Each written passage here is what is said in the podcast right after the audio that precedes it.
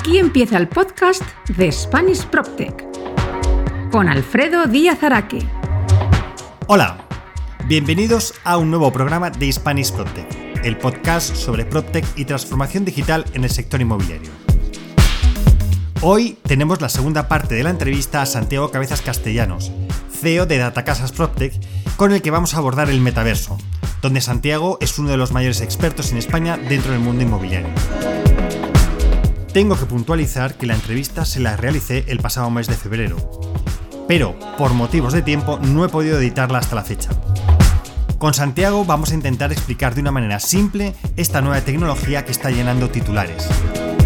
Pero le he planteado el reto a Santiago de que si alguno de vosotros os quedan algunas dudas o tenéis más preguntas, nos las podéis enviar a hispanishproptech.gmail.com para planteárselas a Santiago en una posterior entrevista. Animaos con ello.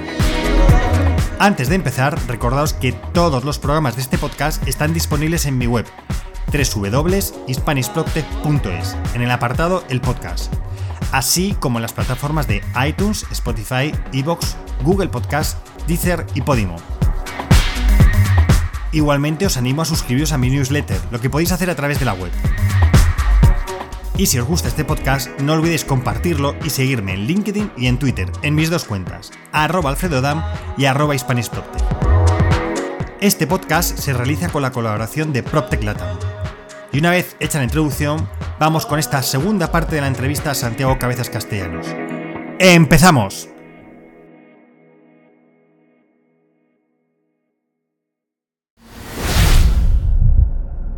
La entrevista de Spanish PropTech.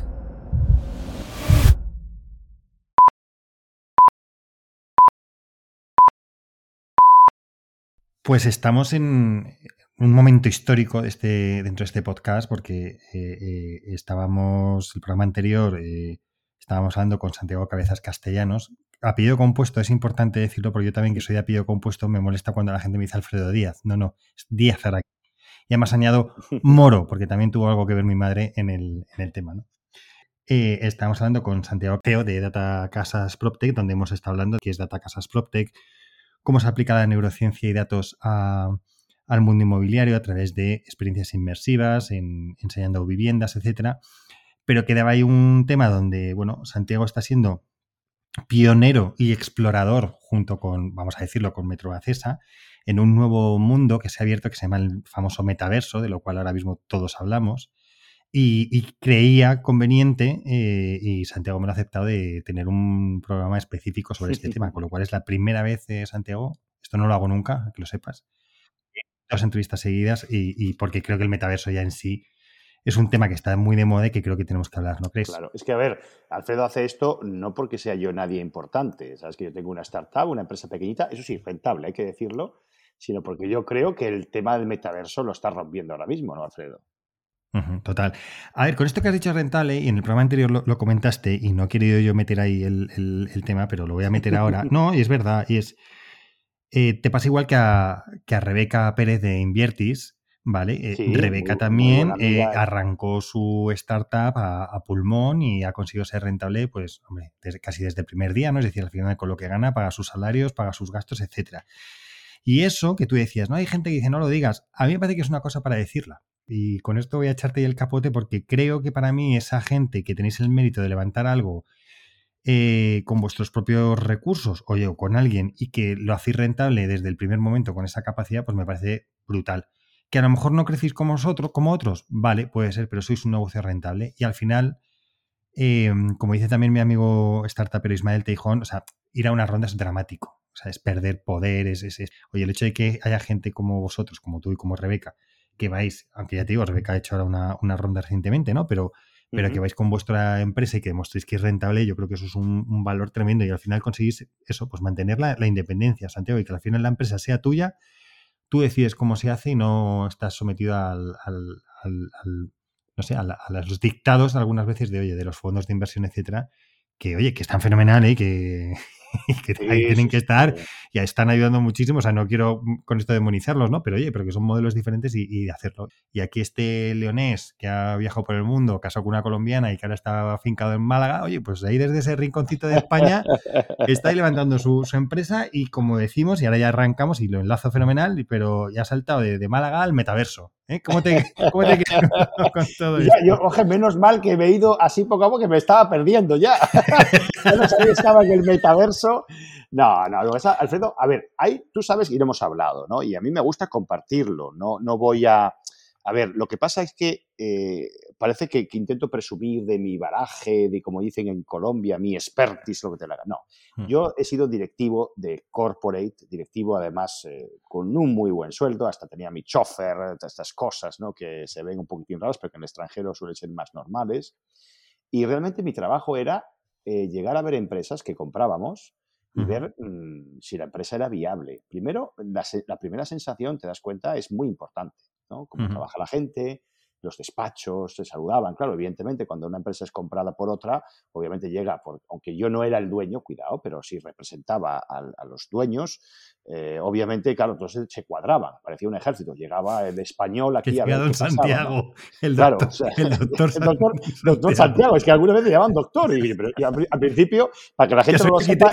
Que soy arquitecto. Que soy arquitecto, yo soy doctor, yo de momento no, no operaba a nadie. no operaba a nadie, ¿no? Lo digo porque la gente que no lo sepa, normalmente en Latinoamérica, cuando venga alguien que tiene una carrera o superior a algo, le llaman doctor, ¿no? Lo digo para la gente que en Latinoamérica lo saben, pero en España, que no lo sepan, pues le llaman doctor. Yo, yo doctor y yo no de momento no. Pero bueno, fuera bromas, sí que es cierto que eh, pues el, tema un poquito es, es que eh, vi eh, muchas casos y veía empresas que no estaban bien gestionadas o que a veces una, una, liquidez por encima de la necesaria era incluso contraproducente. O sea, a veces una inversión, tanto en startups como en cualquier empresa, puede parecer una, puede salir una nota de prensa que puede ser maravillosa, pero que a veces puede ser contraproducente de cara a la empresa en el futuro. Y en eso estamos. Yo, sí, es cierto, podía haber crecido más rápido, pero estamos muy cómodos ahora mismo. Vamos a crecer mucho ahora. Ahora mismo mm, estamos con una opción de crecer muy importante. Pero pasito a pasito, no tengo prisa. Y por supuesto, lo que te decías tú, sin perder equity, ¿no? Sin perder la libertad de poder generar, porque si ahora mismo hablaremos del metaverso ahora, súper interesante, lo más interesante es que el coste, todo el coste que estoy metiendo de mi dinero en el metaverso, lo he pagado, bueno, yo digo yo, mi empresa, eh, en el metaverso, con toda la libertad del mundo. Y esa libertad no se paga, porque hemos sido rápidos, hemos sido consecuentes, hemos, hemos hecho lo que hemos querido, Alfredo, y joder, eso es un lujo, ¿no? No has pasado por ningún comité de inversión, comité de inversión, de inversión, de compliance, etcétera. Claro, tú imagínate que me dicen, pero usted en el metaverso, ¿usted cuándo va a ver el incambio? Pues no, no lo voy a ver en cinco años. Entonces se, me, pierden, ¿no? No, a ver, puede ser que lo vea más pronto, pero yo no tengo eso como un eh, negocio a, corto. Lo tengo como una cosa de, parte de mi empresa, la otra parte genera el ingreso, genera mi beneficio y parte de mi beneficio, en vez de irme a dar la vuelta al mundo con mi mujer eh, eh, pues lo que hago es invertir en el metaverso, en todo esto que vamos a hablar ahora, que me parece, vamos, increíblemente apasionante, ¿no? El blockchain, el metaverso, eh, los NFTs. bueno, es que se me pone la piel de gallina que no me venga ahora mismo. Ya, pues mira, si, si te parece, y, ya, te digo, por eso decía que era importante primero que la gente escuche, si está escuchando este segundo porque ha visto la palabra metaverso, que se vaya, mm, yo les diría en este momento, iros al primero para escuchar los que no lo conozcáis, quién es Santiago, su experiencia profesional, etcétera, y que por tanto no es un, o sea, es un paracaidista en el metaverso, pero un paracaidista con cabeza, ¿vale? Es decir, donde ahí está. Y, ha saltado la palestra hace unos, unos días con esa noticia que había salido de, oye, que conjunto con Metro Acesa, ¿no? Y además siempre aparece eso, Metro Acesa y Atacasas PropTech se meten en el, en el metaverso. Alguno, alguno mm, con muy mal tal decía vende casas virtuales en el metaverso. No era así. Eh, cuando leías la noticia no tenía nada que ver, pero bueno, había que buscar el, titular sensacionalista. Pero Santiago, cuéntanos, a ver, luego ya nos contarás por qué te has metido en el metaverso, pero primero, ¿qué es esto del metaverso? Por favor, cuéntanoslo alguien de verdad, con los pies en la tierra. Mira, eh, desde que salió la noticia he tenido llamadas de, a ver, no voy a decir los nombres, de, se supone de gente muy importante de la industria, ¿no? Que evidentemente lo que dicen, Santiago, te conozco, por favor, explícamelo. y yo no es que sea aquí el experto, el mayor experto en el metaverso, no, no, no, no, no. Bueno, también he de decir que quien diga que es experto, experto, eh, igual seguramente puede estar mintiendo, porque es una cosa tan nueva que, que, realmente, y aparte que puede haber metaverso de muchas cosas, de real estate, etcétera, etcétera. Pero para que la gente lo entienda, quienes tenemos ya una cierta edad y hemos vivido lo que es el Second Life, ¿no? que es el muñequito que se mueve y que ve otras cosas, ¿vale? Ese, ese de jugar como un videojuego, bueno, yo veo a mi hijo con el Minecraft y es un metaverso, ¿no? Entre comillas, ¿no? Es como un jueguecito, un muñequito que se mueve, hace cosas, construye. Lo que diferencia el momento actual de todo lo que ha pasado anteriormente y de eh, los juegos que aparentemente son iguales a, lo que es el metaverso, como de Centraland, una plataforma, o Sandbox Game o Roblox, es que simplemente es una sola cosa. Está asociado a una wallet, a una cartera, ¿de acuerdo? Que tienes en tu navegador, ¿de acuerdo? Google, Chrome, Safari, Internet Explorer y que tú puedes hacer desembolsos económicos de una manera muy sencilla. Ahí está, lo cierro, punto y aparte. A partir de aquí podemos hablar más cosas, más detalles, pero realmente lo que es es un juego que tú puedes hacer desembolsos económicos de una manera muy sencilla. Y ahora, yendo un poquitín a la segunda parte, ¿por qué puedes hacer un desembolso económico rápido? ¿Por qué? Porque cuando tú generas una wallet y dices, bueno, Santiago, ¿qué es una wallet? Una cartera. Ay, esa cartera, esa cartera es un plugin de Google Chrome. espera, espera, espera, Santiago, espera. Wallet es cartera y es un programita, ¿vale? Un plugin, un programita de Google Chrome que te bajas como una extensión como la que te hace el traductor para otras cosas y al final es un, eso es un plugin, ¿no? Es un programita que te sirve para hacer otras cosas con Google Chrome. 10 segundos tardas en bajar. Mm, por ejemplo, vamos a, vamos a decir aquí, no quiero hacer propaganda, pero como es la más famosa, tampoco. MetaMask, ¿no? MetaMask. Es una carita con un zorrito. Si alguien entra en Google Chrome ahora mismo, que estará ahí escuchando el podcast, si alguien no lo ha hecho, eh, no cuesta nada, ¿eh? es gratuito. Otra cosa es que uno quiera meter monedas ahí o hacer cosas, pero bajárselo es muy fácil y no le van a robar ninguna, ninguna cosa del ordenador ni nada raro. Eso, vamos, eh, y entonces ese plugin lo instalas dentro de tu navegador, ¿vale? Cuando tienes ese navegador, obviamente, cuando tú entras en una plataforma como Decentraland o Sandbox Game, tú tienes dos formas de entrar. Una como usuario normal, ¿vale? Como invitado, ya está. Y otra es asociando los, eh, esa wallet, esa identificación ¿de acuerdo? Que tiene un usuario y una contraseña, como toda la vida de Dios. Porque la wallet sería como. O sea, es yo creo que a lo mejor la explicación de la cartera no solo es de cartera de dinero, es la cartera donde llevas también tu DNI, lo que te identifica. Claro, ahí está el tema. Ahí está el tema. Porque tú para poder hacer esa wallet previamente, que tardas un poquito más, instalarla es muy rápido, tienes que medir quién eres. Oye, eh, ¿qué datos son tuyos? Tienes lo que llamamos el KYC, el Know Your Customer. En definitiva, los datos tuyos, llámalos fiscales o como quiera uno llamar, ¿no? El conocimiento del cliente. ¿Qué es lo que sucede? Esto es lo mismo que cuando tú instalas, eh, por ejemplo, tus datos en Amazon. En Amazon te pide nombre, apellidos, dirección, número de la tarjeta, caducidad. Pues imaginémonos que ese Know Your Customer de, esa wallet es algo parecido.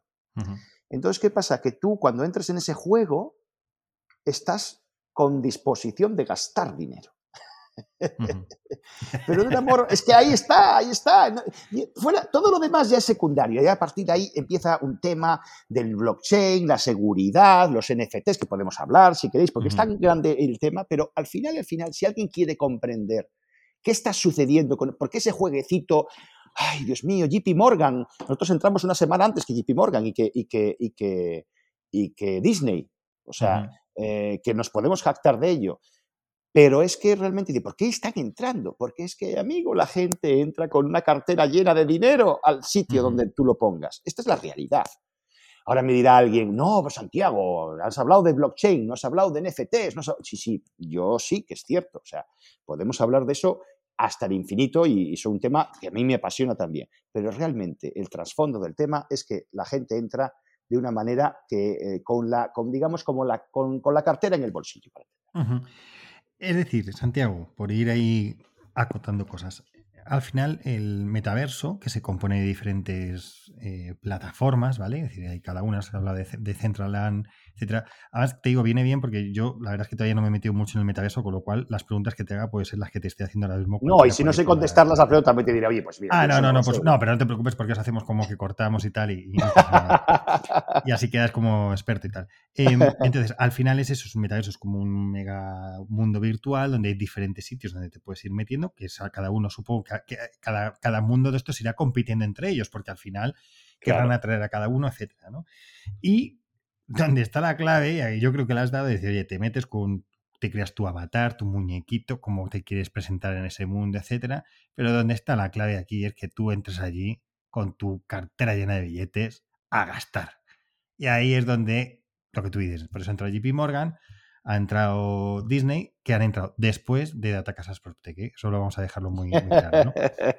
Es decir, que entras y ya hay, hay, una, hay una monetización de todo, de todo esto, ¿vale? Entonces, eh, pero cuéntame, ¿por qué? O sea, ¿por qué crees? O sea, es interesante eh, el, entrar en este metaverso, en este mundo virtual, donde, bueno, también está, hablábamos antes, también hemos hablado antes de, arrancar McDonald's, etcétera. Es decir, se están empezando a posicionar diferentes marcas. Yo, como lo veo desde fuera, ¿vale, Santiago? Yo creo que contigo lo, lo, hablaba antes de, arrancar el podcast y cuando estábamos preparando. Al final me parece a mí que es un. Y es eso, tú eres un paracaidista, te has lanzado para ver y explorar qué hay. Eres un explorador, ¿vale? Eres el, ¿Cómo fue? ¿Cómo era el que se había ido ahí a África y que lo encontraron en las cataratas? Tal, sí, los Liston, ¿no? Los Charlie Liston, supongo, ¿no? O sea, el día que alguien llegue y se meta en el metaverso irá Santiago Cabezas, ¿verdad? Sí, sí, Castellanos, dice sí, sí, sí, yo. ¿vale? Entonces, al final te has metido porque has dicho, eh, lo llevas, obviamente te has metido de como y, quien te conozca eso después de haber estudiado mucho, entonces te metes este mundo y es interesante y entonces estamos viendo un poco cómo va el, tema, ¿no? Y, aquí yo creo que el quien lo... A ver, y me corrige si me equivoco, ¿eh? Aquí yo creo que lanzó la, bomba del metaverso fue Facebook, pero esto ya se estaba existiendo antes de Facebook. Es decir, yo sí que oigo gente que ya estaba hablando de este mundo, lo que pasa que, bueno, pues eran no, exploradores, eran los primeros colonos claro, antes que nadie, eran, eran como, como esas primeras bacterias que hubo en el mundo y que fueron desarrollándose, ¿no? Es decir, que ya había gente, y de hecho yo conocía gente que estaba metida en este mundo, en esto el metaverso, ¿qué sea esto el metaverso? Y entonces es Mark Zuckerberg, cuando lo saca hace poco y encima ya no se llama Facebook, sino que se llama Meta y todo, le da el, bombazo, ¿no? Pero, pero lo que está claro es que es un nuevo campo y vamos a ponerlo de esa manera para que la gente lo entienda, de acercarse al cliente, al consumidor, al, porque si la gente pasa tiempo, igual que pasa tiempo viendo Netflix, etcétera, y se mete en este metaverso, al final también lo que quiere es un poco, bueno, pues volvemos como a lo de antes de TikTok que hablamos en el programa anterior, ¿no? Es, tú puedes considerar si es bueno, sano que la gente vea vídeos de un minuto, si no se está cortando la mente, si no, pero el caso es que es, ¿vale? Y puedes hacer dos cosas. Y yo creo que aquí es, o, decir, esto es una mierda, no, no, me interesa nada, interesarte y saber qué se mueve por ahí, o meterte ahí a, tope y, y, ser, ¿no? Pero yo creo que la, posición primera de esto no es, esto no lleva a ningún lado. Yo, mira, por lo menos conócelo. Y conócelo y aprende. Otra cosa es tú quieras estar o no, pero por lo menos, y sobre todo los que somos directivos, más te vale eh, saber de este tema. Porque alguien en un consejo un día te puede preguntar y si no sabes, puedes estar fuera. Entonces, vuelvo un poco al tema que me voy. ¿Ves? Es que es lo que nos pasa, nos podemos hablar y... Pero es interesante porque es una nueva manera de acercarse al consumidor. Es donde puede haber gente, donde se empieza a meter y puede haber marcas, ¿no? Entonces, cuéntame un poco es interesante por esa parte de monetización, cómo está funcionando ahora mismo eh, este metaverso. Eh, ¿Por qué crees que tiene recorrido y se está hablando tanto? Cuéntanos un poco esa visión que estás teniendo desde el primer momento que, os habéis metido, ¿vale? Bien, eh, joder, son muchas cositas, pero intento ser corto en cada, en cada. Primero, Sí, porque Volvemos... muchas preguntas también. No, no, no, pero esto no, no esto, es que merece la pena todas responderlas porque es así. Mira, para mí, eh, habíamos hablado en el anterior programa del tema de eh, PNL, de programación neurolingüística, visual, auditivo y kinestésico, ¿no? Eh, cuando tú accedes a una web, normalmente eh, es un tema, un plano, es casi, casi visual y auditivo. Hay imágenes y texto. Y una de las cosas que empezó a cambiar el tema hace unos años, acordamos cuando decían, no, es que los vídeos van a transformar el tema. De hecho, claro, los vídeos son lo que porque es kinestésico, es movimiento de cuerpo. ¿Qué es lo que hace un muñequito cuando entra en el metaverso? Joder, pues que no pasamos del visual y auditivo al kinestésico, el muñeco se mueve. ¿Vale? Eso, es que, claro, son cosas que, realmente es curioso, porque el muñequito lo puedes mover y lo puedes visualizar de diferentes formas. Esto es lo porque yo soy mucho, mucho de lo que es el. Y perdonad que parece que, que hablamos de tecnología, pero hay que volver al momento del renacimiento. Cuando tú vas a ver una escultura de Leonardo da Vinci, que no es precisamente un escultor famoso, pero de alguna manera tú ves gente que hace una escultura, ¿tú qué haces con una escultura? ¿Qué es lo que haces? Realmente la rodeas, la visualizas desde muchos puntos de vista. Si tú tienes una maqueta eh, en el metaverso, no es una imagen. Dice, no, es que los renders de real estate y tal, no. Si tú tienes una maqueta, lo que haces es rodear el elemento para visualizar desde diferentes puntos de vista un elemento, en este caso, pues puede ser un real estate o cualquier cosa. O sea, si tienes algo kinestésico es mucho mejor. Pero esto es una forma de, como dices tú, de acercarse al consumidor. El tema es que también está asociado a la blockchain. La blockchain, que no, bueno, esto sería para otro tercer o cuarto programa, porque es que la blockchain, bueno, ¿qué coño es esto de la blockchain? Quedémonos es que es mucho más seguro, ¿vale? Es un tema descentralizado, no hay base de datos centralizada, pero el tema es que es todo mucho más seguro, ¿vale? Alguien me puede decir, no, no es tan seguro porque también, bueno, es más seguro. Dejémoslo ahí para que no, no podamos complicar el argumento. Pero si es más seguro, tienes la wallet asociada en el navegador, es más kinestésico y encima eh, es más amigable, ¿vale? Entonces, con lo cual, el triunfo en el futuro, ¿vale? Es, es, es seguro.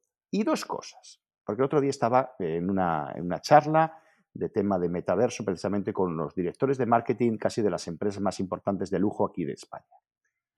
Eh, es que decías, vamos a ver, ¿tú qué dos cosas puedes vender en el metaverso? Las cosas digitales y las cosas físicas.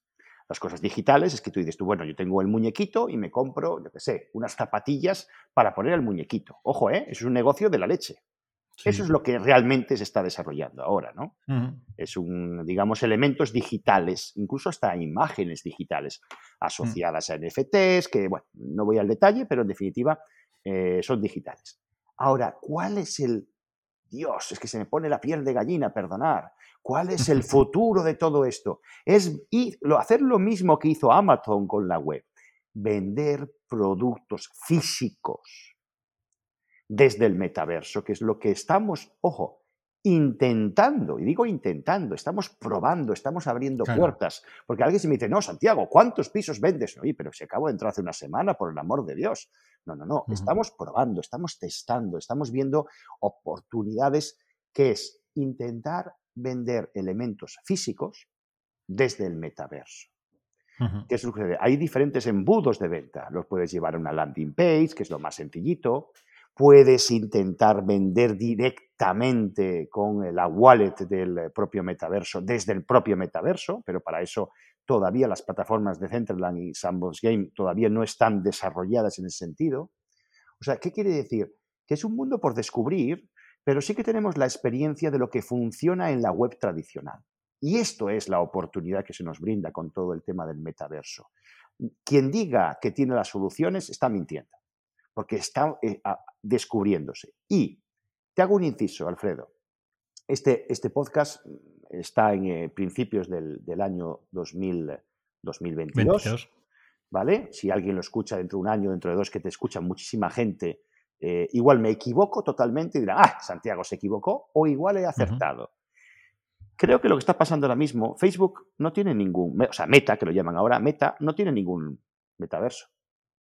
No tiene ninguno. O sea, ahora mismo, a fecha actual. Dentro de seis meses igual tiene ya un metaverso desarrollado. Hmm. Pero yo lo que creo, me da la sensación, hostia, igual me equivoco, ¿eh? fíjate, es muy jodido decir esto al principio del 2022, pero igual creo que Facebook lanzó la bomba en octubre del 2021 para hacer que todo esto se empezara a mover, se empezara a mover, y que uno de los metaversos, en este momento que estoy hablando, febrero de 2022, Sandbox Game o, eh, o Roblox puede ser también, ¿no? O de Centraland, sea la que se lleve el gato al agua y sea Meta quien compre una de estas. Histórico tiene, compró WhatsApp, compró eh, también Instagram, ¿no?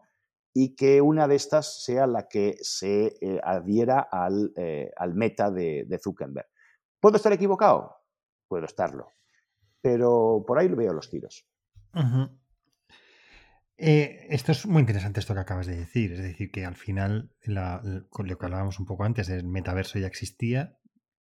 Tú hablas de tres plataformas y entiendo que son como tres, bueno, tres eh, posibilidades que sean. Hay más, eh, hay más y buenas también. Sí, pero bueno, pero, pero bueno, hablas de tres, que hay, muchas más, ¿no? Y al final yo creo que incluso, joder, o sea, son canales que van a competir entre ellos. O sea, es que fíjate cómo se, se amplía el abanico. Es decir, eh, tu abanico de empezar a competir o vender tus productos está pasando del mundo físico al mundo virtual y ahora está pasando al mundo eh, metaverso, que podría ser virtual, pero yo creo que da un pasito más allá, ¿no? Es decir, al final, fíjate las marcas lo, que van a tener que hacer para, vender, ¿no? Y cómo, y cómo es.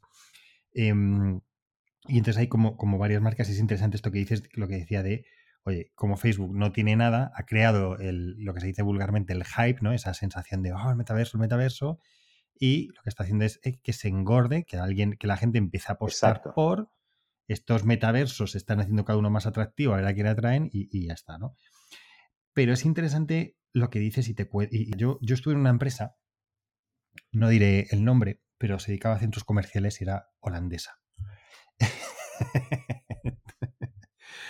y me acuerdo que uno de los regalos que nos hicieron en Navidad, o sea, fue nada, o sea, estupendo, eran parcelas en la luna.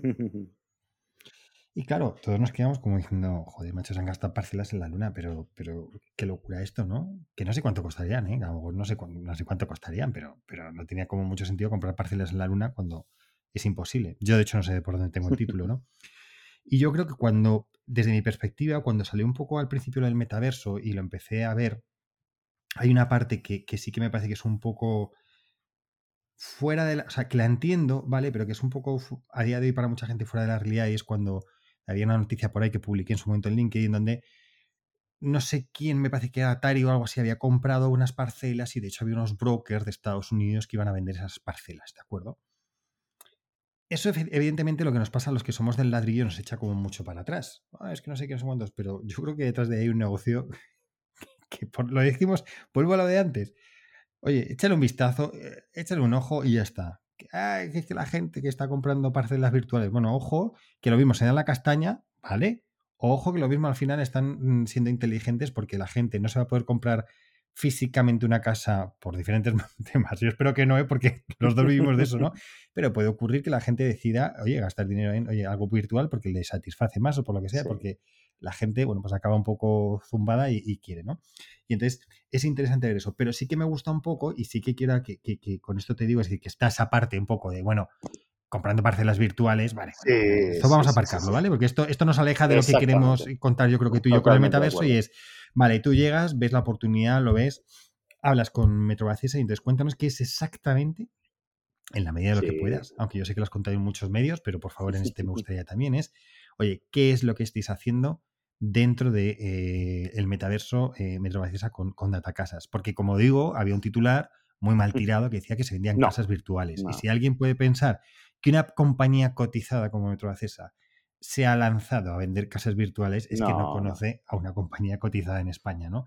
Pero si leías la noticia, entendías perfectamente la jugada. Entonces, cuéntanos, ¿qué es lo que estáis haciendo ahí en ese... Claro, es que fíjate, son dos cosas. Tú puedes vender dos cosas. Esto es como un libro, ¿vale? Porque vamos a poner en plata, ¿qué es que esto? Tú puedes vender un libro digital, para entendernos, y un libro físico. Bueno, eh, obviamente el negocio ahora mismo en el metaverso, el negocio actual es vender cosas digitales, ¿de acuerdo? Eh, entonces, ¿qué pasa? El negocio más rápido es eh, decir, bueno, hay una parcela, eh, la compro. Además, mm, para que la gente lo entienda, si no están en el tema del metaverso, cada metaverso tiene asociado una moneda, una moneda que es como el Bitcoin, como el Ethereum, que está asociada, ¿vale? Ah, para liarla, o sea, no hay, no hay un euro, sino que hay diferentes Pero ojo, para, pero para comprar esa moneda tienes que gastarte euros o dólares, salvo que lo tengas previamente, claro. Bueno, independientemente de eso, tú puedes comprar una parcela virtual. Esa parcela virtual, por ejemplo, a ver, estamos hablando, bueno, yo digo, febrero del 2022. Esto puede caer, desplomarse, o puede valer tres veces más. Porque siempre me gusta poner fecha a lo que estamos hablando ahora mismo.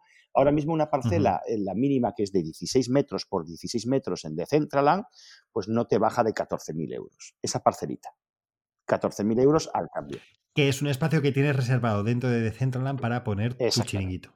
Tú puedes y, donde, para, espera, y para que lo expliquemos bien, y para que cuando el muñequito va andando por ahí, Decentraland será como un mundo virtual para los juegos. Si es que yo creo que no hay cosa más. Sí que es muy sencillo en ese, en ese aspecto. Como un juego, tú te aterrizas en un sitio y ahí vas andando por la parcelita y ves, hay una parcelita aquí que es donde está. Claro, claro. Es que, a ver, eh, perdona que hago un paso hacia atrás.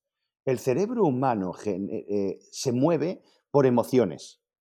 El juego es una emoción. O sea, no, no es casualidad que esto se, se, gamifique. La gamificación genera una acción y si la acción la diriges a una compraventa, a una transacción o cualquier otra cosa, ahí está el éxito. Eh, obviemos el muñequito, ¿no? El muñequito es la anécdota, ¿no? Eh, en definitiva. Además, de hecho, hablaba con, perdona que haga un paréntesis, en el foro Transfiere justamente ayer, aquí en Málaga, con gente muy experta del tema, que el objetivo del todo es crear tu propio avatar, qué cosa que no pasa, el muñequito, para entendernos, que tiene un dinero, ¿de acuerdo? Y va cambiando de metaverso en metaverso el mismo muñequito en las mismas condiciones con el mismo dinero, digas tú. Va cambiando, cosa que ahora mismo no existe. Dentro de seis meses hacemos el podcast, si quieres, Alfredo, y nos tenemos, y ya existe, ¿no? Pero, claro, entonces, ¿qué sucede? Que ahora mismo, a fecha actual, repito, febrero de 2022, Ahora mismo tú puedes comprar un terreno y ese terreno obviamente se puede revalorizar simplemente de ley de oferta y demanda. Y ya se cuidan muy mucho los dueños de cada metaverso de generar el concepto de escasez. Significa limitar las parcelas para que esas parcelas puedan ir subiendo de precio ante una mayor demanda y una misma oferta. ¿Vale? Esto es un juego del típico truco de toda la vida, ¿no? ¿Vale? O sea, si el negocio de bajo es igual. Es que es igual. es, otra manera de vestir el muñeco. Igual, están haciendo lo mismo. Ahora bien, mi esfuerzo, nuestro esfuerzo, el esfuerzo de Datacasas PropTech, el esfuerzo de Metrobacesa, nuestro partner, nuestro gran partner, la primera cotizada en bolsa en España, es quizá un poquito más allá, no tan cortoplacista, porque ese negocio que hemos hablado antes sí funciona ya y hay gente ganando mucho dinero. Ojo, tengo alguna propuesta para hacerlo también ahora mismo. No puedo comentar nada porque está forjándose. Lo sabe Alfredo antes de antena, ¿no? que lo he comentado antes. Lo siento, no puedo meterlo ahora en, público. No, se puede ver. Pero, y si lo dices, lo tengo que cortar. O sea que no. Si se te, si se te pero, de alguna manera, eh, el negocio ahora mismo es intentar que en el metaverso se pueda asociar a la compra de algo físico. Y entonces dirán, bueno, ¿y cómo se hace eso? Bueno, a ver, lo más sencillo, que digo que no, que no es lo más adecuado, pero sí lo más sencillo, el muñequito va caminando, ve algo que le gusta, una maqueta, una imagen, un vídeo, que es como lo hacemos nosotros, metemos el tema de TikTok con vídeos de... Y hay un botón que dice más información. Y clicando en ese botón va a una web, a una landing page que llamamos, donde puede solicitar más información, puede ver un chat con un agente y a partir de ahí lo llevamos al embudo de ventas en adelante. Esa es la forma más sencilla. Más sencilla que no significa que sea la más óptima, porque para mí el objetivo es que uno pueda desarrollar todo eso dentro del metaverso. Sí, pero mira, Santiago, pero aquí yo creo, a ver, es, y es un tema de inteligencia en cuanto a las determinadas cosas y cómo se monta. Obviamente el metaverso no está, eh, creo que el fin no es lo que tú dices, no es acabar vendiendo casas físicas. Digo casas físicas por poner este ejemplo, ¿no? Es que acabe siendo digital y que se produzca. Y es como me acuerdo cuando eh, Jesús Pérez, que es experto en temas de, blockchain, etcétera, y criptomoneda, pues ahí me acuerdo que era en, en, FinTech Plaza, eh, tenían puesto un cajero de Bitcoin me decía, fíjate que la, gran contradicción que una moneda virtual tenga un cajero. Es una contradicción, pero es el gran negocio. ¿Por qué? Porque al final claro. estás asociando lo que tú conoces a algo que es moderno. Y entonces era tan sencillo como que metías 10 euros en ese cajero, pero los metías como si fuera un cajero de verdad, y automáticamente te sacaba un ticket que te decía, oye, mira, estos son los bitcoins que tienes, etc. Es decir, es eliminar los puntos de fricción para que una cosa que es complicada. Así es. Y entonces en el metaverso al final es oye, ¿por qué a mí? Eh, mm, y, lo personalizo mucho en mí, es, me interesa, me leo la noticia y digo, oye, espérate, ¿esto cómo es? Porque veo, consigo captarlo, que hay un sentido físico. Es decir, es lo que comentaba antes, ¿no? Es que parcelas virtuales, no sé qué. A mí eso me aleja, ¿no? Pero ya saber decir, mira, es una manera en que me meto en metaverso reconocible para el usuario. Y es que, efectivamente, tienes, haces unas acciones dentro de ese mundo virtual que te acaban conduciendo a algo físico, es decir, que te venden un producto físico, que ya te digo, que es lo que hablamos, no es, pero me parece que es la manera adecuada de acercarse al usuario, que la gente empiece a, ver esas posibilidades y, demás. Es como yo creo que las redes sociales, no muchas redes sociales que empezaron siendo para que el usuario lo viera y al final acabas comprando a través de ello. Instagram. Eh, yo he comprado cosas eh, porque ves, al principio de Instagram me dan fotos, pero luego le acaban metiendo en la parte de comprar y acabas metiendo. Entonces, es decir, pero tienes que primero experimentar como usuario desde la facilidad. Y yo creo que un poco lo que estás contando es eso. Con lo cual, al final, lo que estáis haciendo en, con, en Datacasas PropTech con Metrobacesa es crear en ese entorno donde esos usuarios que haya, ¿vale? Y ahora sí que también hablamos de eso, se metan, vean, oye, y como ahora mismo están toqueteando, porque está yo creo que todo el mundo, que ha surgido desde, como dices, desde octubre, todo el mundo estamos excitados con el metaverso, se meten tal y empezarás a ver cómo ese usuario interactúa contigo. Y creo que lo hablábamos tú y yo el otro día cuando salió la noticia que te, que te llamé y te contaba un poco el tema, ¿no? Mm, a ver, no esperemos los resultados. Claro. Lo que estamos es todos investigando. Vosotros estáis investigando cómo está funcionando eso, cómo se funciona el usuario, y el usuario también está investigando cómo funcionas tú en el metaverso. ¿Vale? Y si es que, oye, tengo aquí una tienda, tengo una tienda en el metaverso, pero no hago ni caso y no hay nadie al otro lado, o hay alguien que hay al otro lado y me acaba respondiendo y acabo teniendo, aunque sea un input, por un mundo real, ¿no? Y yo creo que es lo bonito ahora mismo de, este tema, claro. que, que, estamos experimentando y que lo estamos viendo y que, y que, y que te digo, eh, yo a, día de hoy, eh, digo a día de hoy lo veo, eh, lo veo lejos, pero eh, digo hoy, y el lejos significa que dentro de un año, lo que tú dices, podemos estar hablando de otra cosa perfectamente y que está como mucho más implementada. Es decir, que lejos para mí es un año, ¿no? Es, sí, sí, sí, O sea, es decir, yo, yo te digo, es decir, ¿cuántas casas te, te pregunta a día hoy, ¿cuántas casas has vendido? Dices, pues mira, no lo sé. O sea, no hay ninguna, porque llevo dos semanas. Pero es que JP Morgan lleva una semana menos que yo, ¿no? y luego también el tema de y dentro de seis meses te preguntaré cuántas. Bueno, pues es que a lo mejor todavía mi usuario no está ahí, pero a mí ya me ha, valido para ir testeando e ir viendo. Y yo creo que es un poco lo que hay que alabar en este caso eh, a Metrobacesa, que se ha lanzado a hacer este experimento y a que ha tenido el arrojo de hacerlo. Y que, oye, y que, y, que bueno, pues con, el coste que tenga, que no lo sé ni, nos interesa, ¿no? Pero bueno, es, es, probar y testear y ver dónde puede estar tu consumidor. Y quién sabe si de esto aprendes y, demás. Cierto, cierto. Mm, creo que hay una cosa, bueno, estamos viendo un poco, pero sí que hablábamos antes que, eh, que me cuentes un poco cómo crees que se va a, monetizar, todo esto en el, en el futuro. Es decir, eh, ¿tú crees que va a ser a través de, de, producto puro, puro virtual? Es decir, que al final la gente, y hay que entenderlo también, que, que yo creo que es como el mundo de los videojuegos. Perdona que me extienda en esto, pero es que es, al final es, yo creo que tú y yo somos de una generación que los videojuegos estaban asociados a la, cuando eras adolescente. Y cuando llegas a la universidad dejabas de jugar a eso, ¿no? Yo, por ejemplo, jugaba a las chapas hasta los 14 años, pero ya llegó un momento que dije, yo no puedo seguir jugando a las chapas que ya tengo 14 años, ¿no?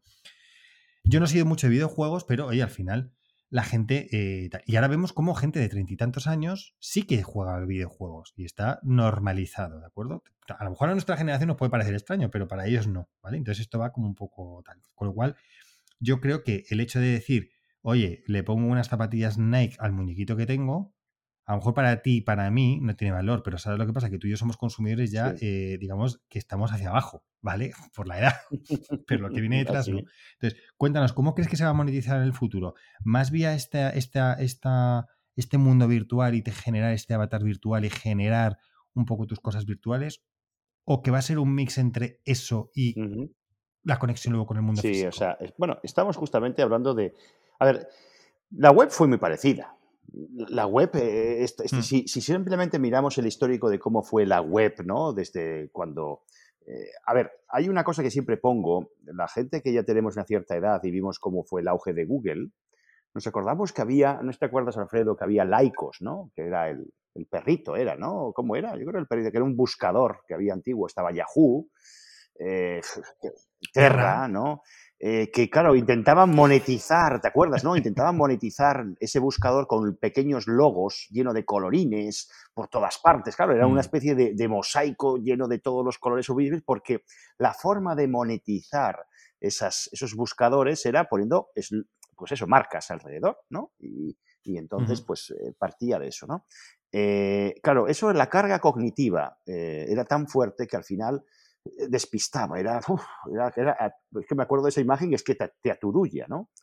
Y llegó Google, ¿de acuerdo? Y dice Google, a tomar viento fresco. ¿Vale? Iba a decir otra cosa, pero bueno, a tomar viento fresco. No, se puede, no puede decir, este ¿eh? Podcast, este podcast también lo escuchan niños. El tema es que puso un espacio, le dio un poco de un tono de color a cada letra de Google, porque cada letra de Google sabemos que tiene ahí un color y tal, ¿vale? pero era simple, era sencillo. En definitiva, bajaban la carga cognitiva. Esta simplificación y Google se dio cuenta de, bueno, no, sé si en ese momento sabían cómo iban a monetizar, igual que lo están haciendo ahora con Google AdWords, ¿no? Eh, todo el tema, los anuncios, etcétera, etcétera, pero lo que intentaban era, yo creo, el esfuerzo de simplificar, de hacer limpia las cosas. Ahora mismo el metaverso, eh, hay tanta información, está tan, eh, tan tanta, tanta que la gente como digo yo, la gente rechaza lo que no comprende. Es mi frase preferida, lo que le digo siempre a mi equipo.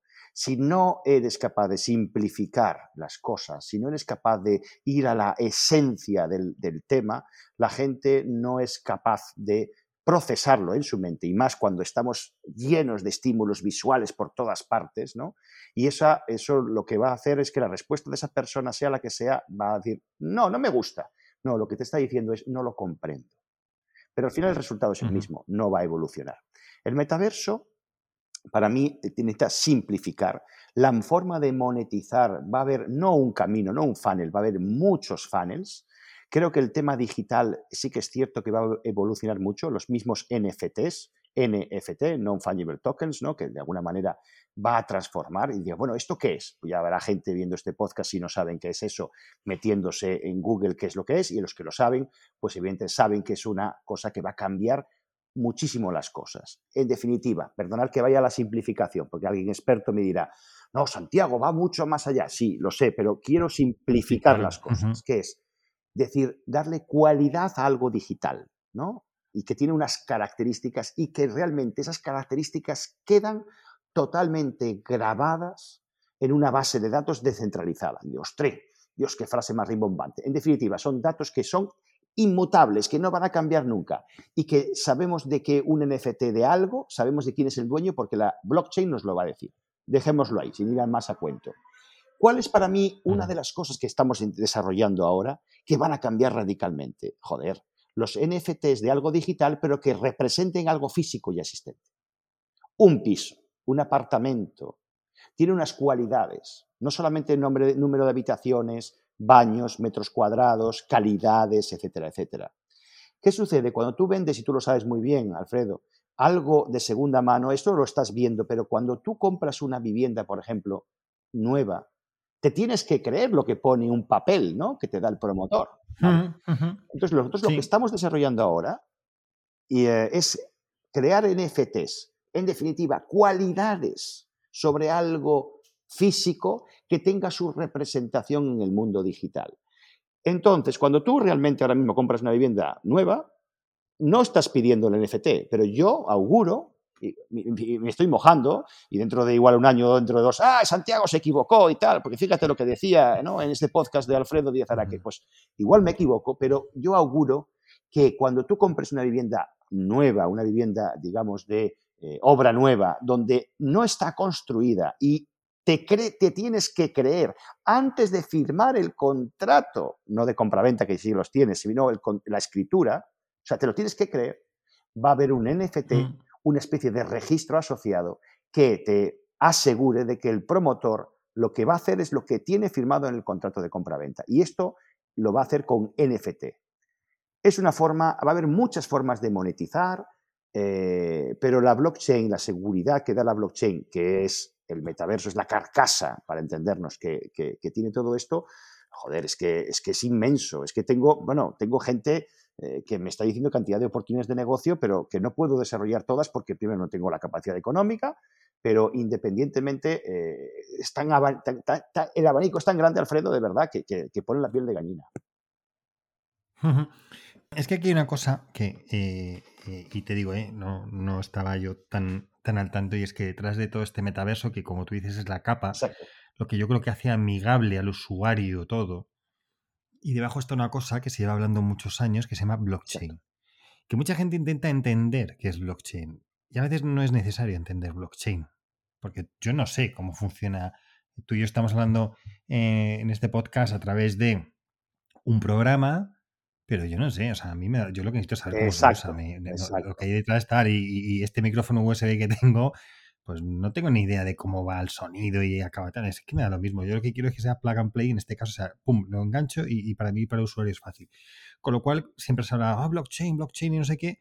Y, yo también muchas veces lo, decía, bueno, es que lo importante no es, no es la tecnología, sino los usos que va a tener o cómo va a cambiar los modelos de negocio, la manera de pensar. Y yo creo que me gustaría un poco que nos cuentes cómo juega ese, ese blockchain, la, blockchain, dentro de todo este mundo de, del metaverso, ¿no? Porque has hablado de los NFTs. Cuéntanos un poco qué es un NFT y luego cómo el blockchain es la capa tecnológica que está debajo de todo este, este metaverso. Y te digo de manera como muy simple para que lo entendamos, porque como te digo, estamos en un momento en el que mm, eh, de inicio y al final, y por eso, y, yo creo que también un poco quiero que la gente lo tenga claro, no, a ver, Santiago sabe muchísimo más que yo de, metaverso, porque yo no sé nada. Mis preguntas van a eso y al final se trata de, oye, yo que no sé, que Santiago me lo explique y si con esto lo conseguimos que lo entienda más gente, pues fenomenal. Entonces, cuéntanos eso de, o sea, no, no, tratamos de sentar. No, no, no, no.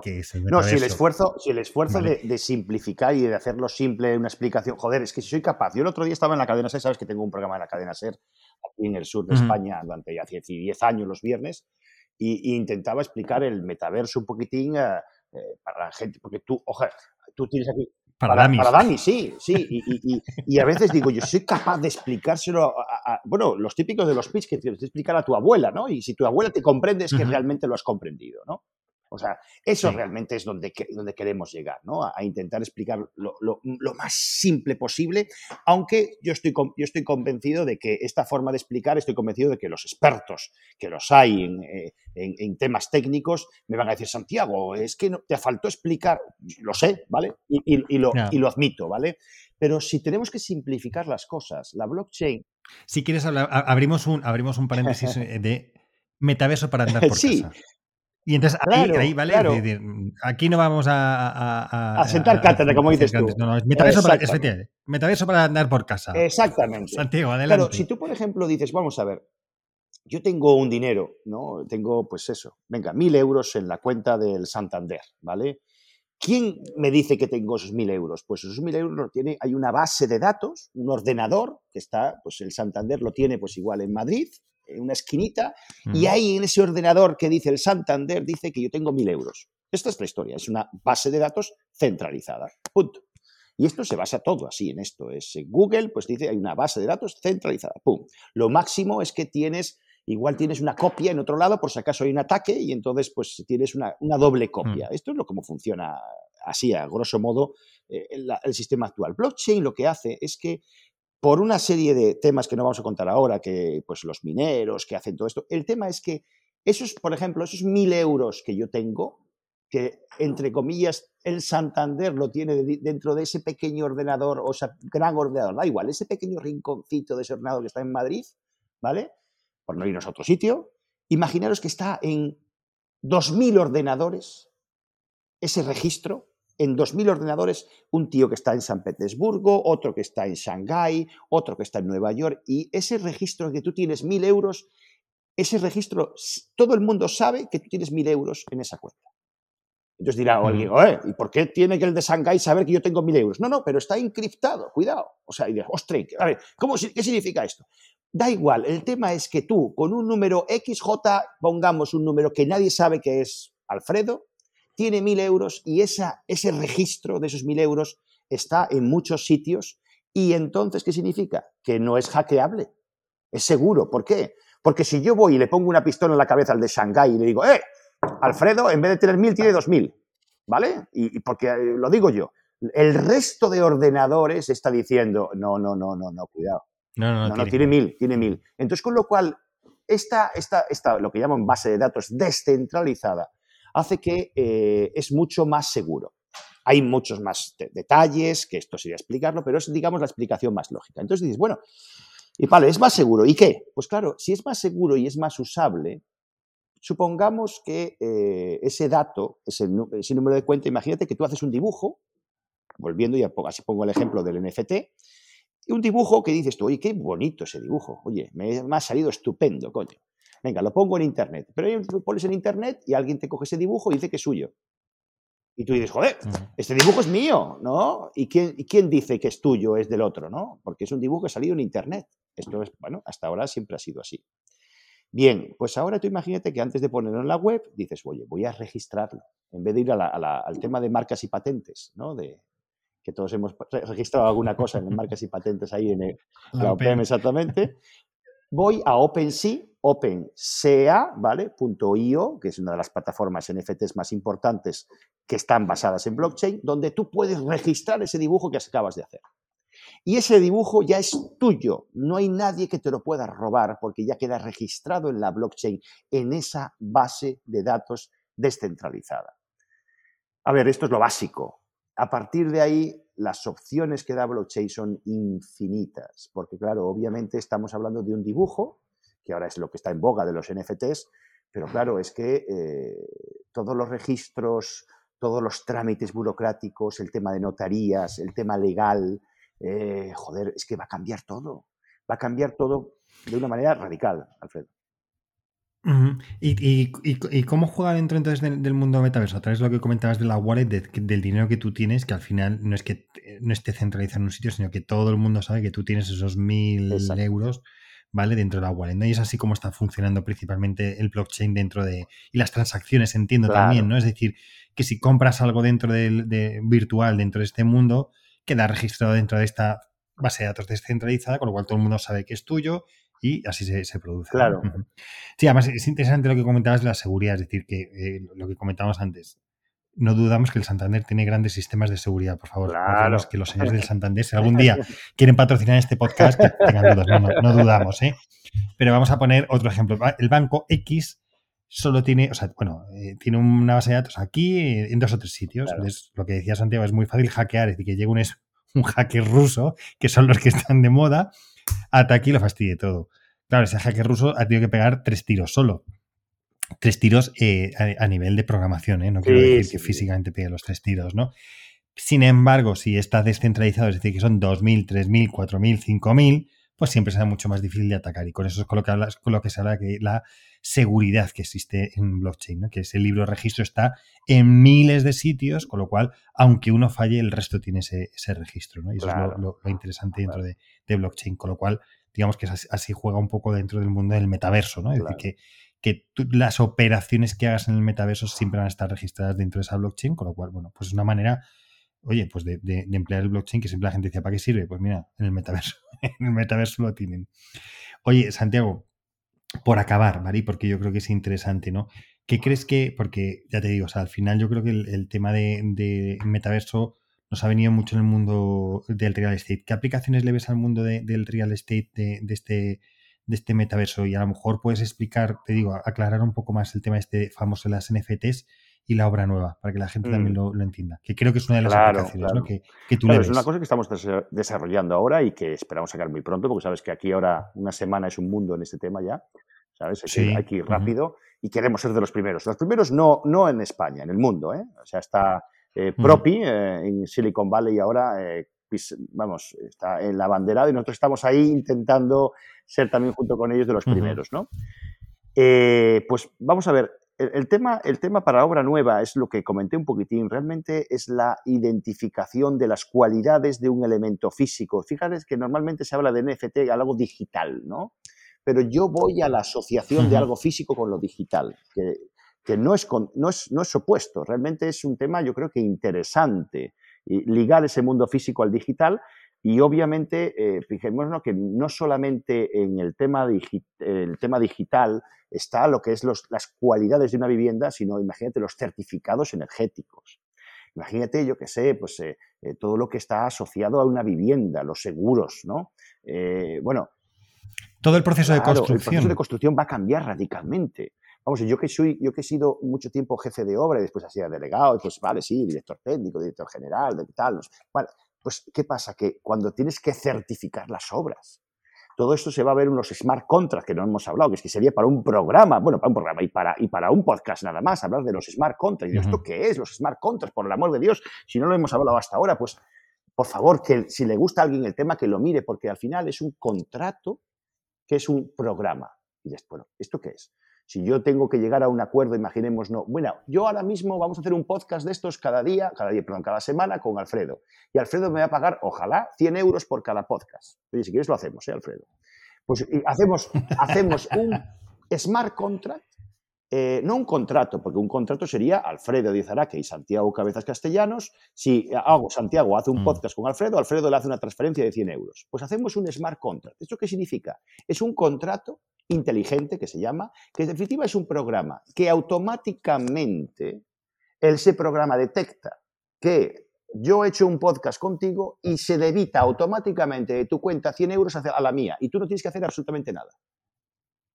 Eso es un contrato inteligente básico, ¿no? Sí. Claro, esto dirás tú, ostras, eh, si alguien lo piensa, dirá, bueno, parece una tontería, pero imaginémonos la cantidad de trámites, de pagos que, que se evitan, ¿no? E, esos trámites burocráticos. Hay algunos que no se van a poder, eh, digamos, evitar el, digamos, la, la, intervención humana para encenderlos, pero hay otros que van a ser automáticos. Y esto, todo esto, evidentemente, basado en la seguridad de blockchain. Joder, es que es la leche, es que es la leche en, los procesos de construcción, por supuesto.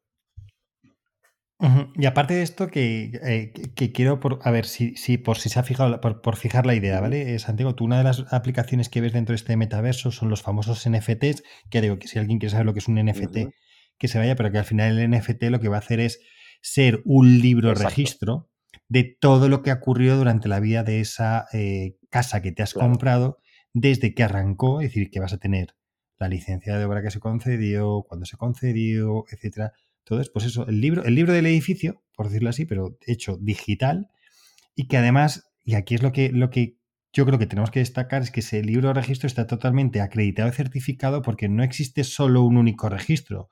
Son miles de registros que hay cuando dicen que eso se ha producido así, ¿no? Es decir, que al final lo vas a tener y por tanto en el proceso de compra de una vivienda va a ser estupendo y maravilloso porque te va a contar diferentes cosas que ocurren a lo largo y que te pueden servir para el futuro para saberlo, ¿no? Es decir, a lo mejor una incidencia que hubo se puede quedar registrado ahí, etcétera. Que, que al final tienes dentro de este metaverso, se crea el NFT de tu casa, que lo que te hace es que te da toda la información que, hay. Y tú vas a ir con tu muñequito.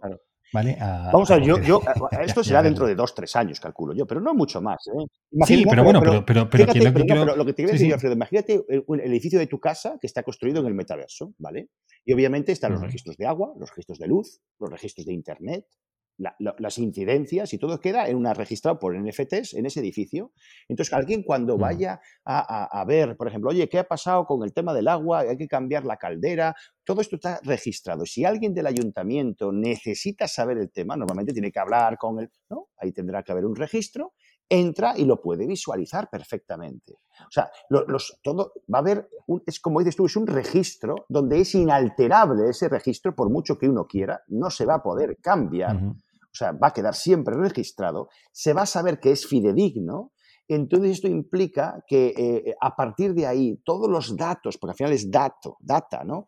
Eh, que, hay alrededor, en este caso de, una vivienda, eh, joder, todo el mundo, bueno, todo el mundo que tenga el permiso concreto lo va a poder consultar y entonces, claro, los trámites administrativos se van a poder simplificar y esto es sinónimo de eficacia y evidentemente de transparencia, Alfredo. ¿Qué más aplicaciones le ves dentro del metaverso al mundo inmobiliario? Yo creo, yo creo que, primero, la transparencia. Eh, por otra parte, hay un tema que no hemos tocado, que es delicado. Hay una, eh, vamos a ver, eh, el, tema de la, que es interesante y, me da pie a comentarlo, ¿no? Lo hemos hablado. el tema de las, se está generando una bolsa de liquidez en, las criptomonedas, que evidentemente esto genera que mm. hay pues, gente que eh, pues que está haciendo, eh, digamos, de alguna manera, eh, pues operaciones, pues para entendernos, de compraventa rápida para sacar, digamos, especulativas, ¿no? Que es lo que la gente se está quedando con ello. Pero hay mucho más atrás. O sea, yo, yo, yo, no, yo no invierto en Bitcoin y Ethereum y sé del tema, pero yo no invierto porque no sé si va a bajar o va a subir. Es que nadie lo sabe. ¿sabes? Elon Musk, eso sí. ¿Vale? Con lo cual yo no, yo, yo no invierto en eso, pero sí quiero saber de eso. Lo que, lo que sí tengo muy claro es que esa bolsa de liquidez va a tener que canalizarse hacia lo que llamamos moneda fiat. La moneda fiat es el dólar, el euro, etcétera, etcétera. ¿Qué es lo que, una de las cosas que va a pasar en el futuro a corto plazo? Es que ese dinero que se está generando dentro del de la moneda cripto, apoyado por la blockchain, tiene que salir hacia el otro lado también, hacia el dólar y hacia el euro. El que sepa, la real estate, la, promotora que permita sacar esa liquidez, al, que en definitiva puedas comprar parte o la totalidad de una vivienda física con moneda cripto, que de momento técnicamente es posible, pero que legalmente es más complicado. No digo que es imposible, ¿eh? porque a mí me dicen, no, no, es, es complicado, no, la palabra es complicado. Eh, se va a hacer de oro. Se va a hacer de oro. Ahí están los esfuerzos de muchísima gente en, ese tema. ¿Qué es lo que sucede? Eh, realmente ese esfuerzo es interesante porque, eh, porque se está generando mucha liquidez en, esa bolsa de, moneda, criptomoneda, mm. eh, y, todo el mundo, me incluyo yo, estamos intentando dar soluciones que siempre, pasando por la legalidad, pasando por, evidentemente, los, los, abogados, el departamento financiero, pueda ser aceptado y pueda ser, digamos, de alguna manera admitido. Y, e, e, ese, futuro lo veo muy, muy, muy fácil. Y por supuesto, la tokenización, que ya sé que yo eso no lo estoy haciendo, pero sabemos que hay varias empresas que lo están haciendo muy bien, que es la de comprar parte de un edificio, parte de un piso.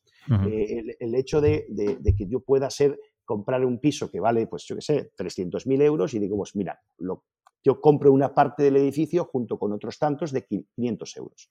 Y esa tokenización eh, que es, digamos, comprar una pequeña parte de esto y me da una rentabilidad X porque ese piso mm, se va a alquilar o se va a revender en el futuro.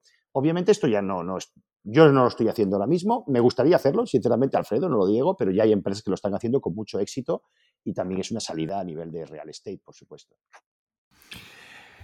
Pues yo creo que Santiago, como dije en el primer programa, este podcast podía durar tres cuartos de hora o, casi dos horas que, va a ser, por, eso lo hemos dividido en, dos, una donde nos has contado de casas PropTech, etcétera, y otra donde hemos hablado del metaverso, porque te habías metido, eres el primero y oye, y, puedo tener... Mm, el honor de ser el primer podcast que te tiene, ¿sabes? Que de tener la exclusividad como podcast, porque ya te ha sido por otros medios, pero más importantes. Pero bueno, yo creo que dentro de unos años, posiblemente yo que esté en el metaverso del podcast, quieras venir a mi programa y allí nos veamos con nuestros avatares, ¿no?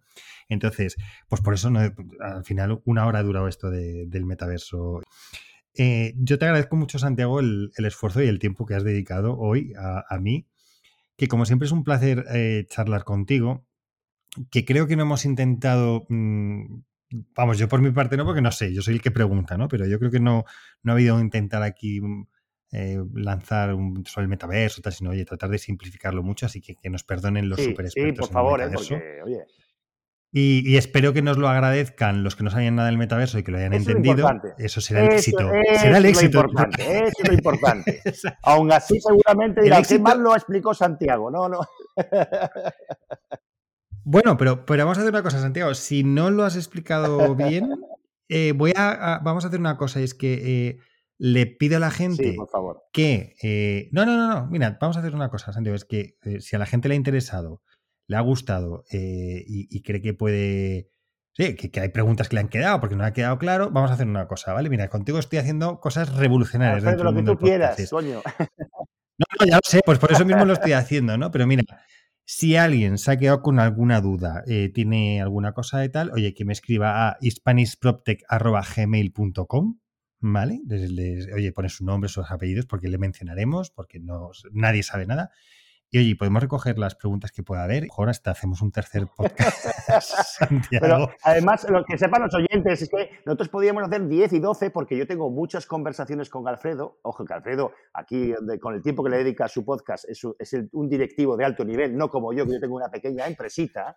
Pero cuando nos ponemos a hablar, me dice Alfredo, ya está, ya está, ya que me dio contigo y podemos hacer un día que hablemos tú y yo, dice, oye, me, pongo a grabar y haces un podcast así sobre la marcha. Yo, yo, Santiago, creo que un día podemos hacer. Eh, lo tenemos que preparar una maratón de podcast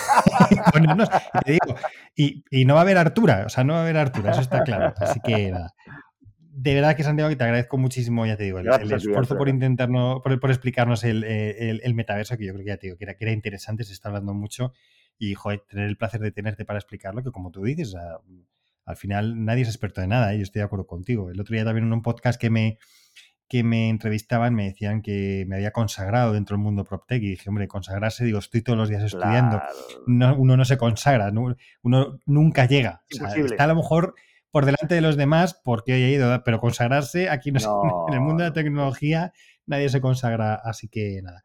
Y eso, oye, Santiago, que muchos éxitos con, con todo lo que estás haciendo, que creo que siempre haces cosas revolucionarias que afortunadamente siempre tienes buenos compañeros de viaje que te acompañan en estas cosas y que creo que lo interesante de todo esto es ver que hay un tipo y una empresa con sus trabajadores donde hay cabeza, donde las cosas se hacen con cabeza, no, no tal, y se trata de buscar lo que está siendo novedad y lo que puede ser, pero para trasladarlo a monetizar y que sea realmente eso, porque al final recordemos, y lo voy a decir, que Santiago ha levantado su empresa a pulmón con sus ingresos y demás.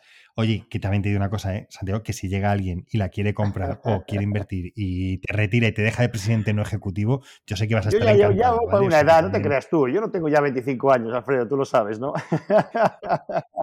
Por eso te digo, a ti que te compren la empresa, que te dejen de presidente no ejecutivo, ¿vale? Que simplemente das los consejos, comidas. y así tenemos más tiempo para hacer tuyo podcast, coño. Eso es, eso es, es que es lo que yo también aspiro, es lo que yo también aspiro, ¿vale? Oye, Santiago, que de verdad que ha sido un placer, que eres un buen conversador, por lo menos yo me lo paso siempre muy bien contigo. Y, y lo dicho, que oye, que enhorabuena, porque eres el primero que hago dos entrevistas en el podcast, que espero que podamos hacer hasta un tercero con las preguntas de los oyentes. Recuerdo otra vez de nuevo que manden sus preguntas sobre temas de metaverso a hispanishproptech.gmail.com y, y, nada, Santiago, o sea, si, si, tenemos ahí con tres o cuatro preguntas, a ti también nos da para, tres horas de programa.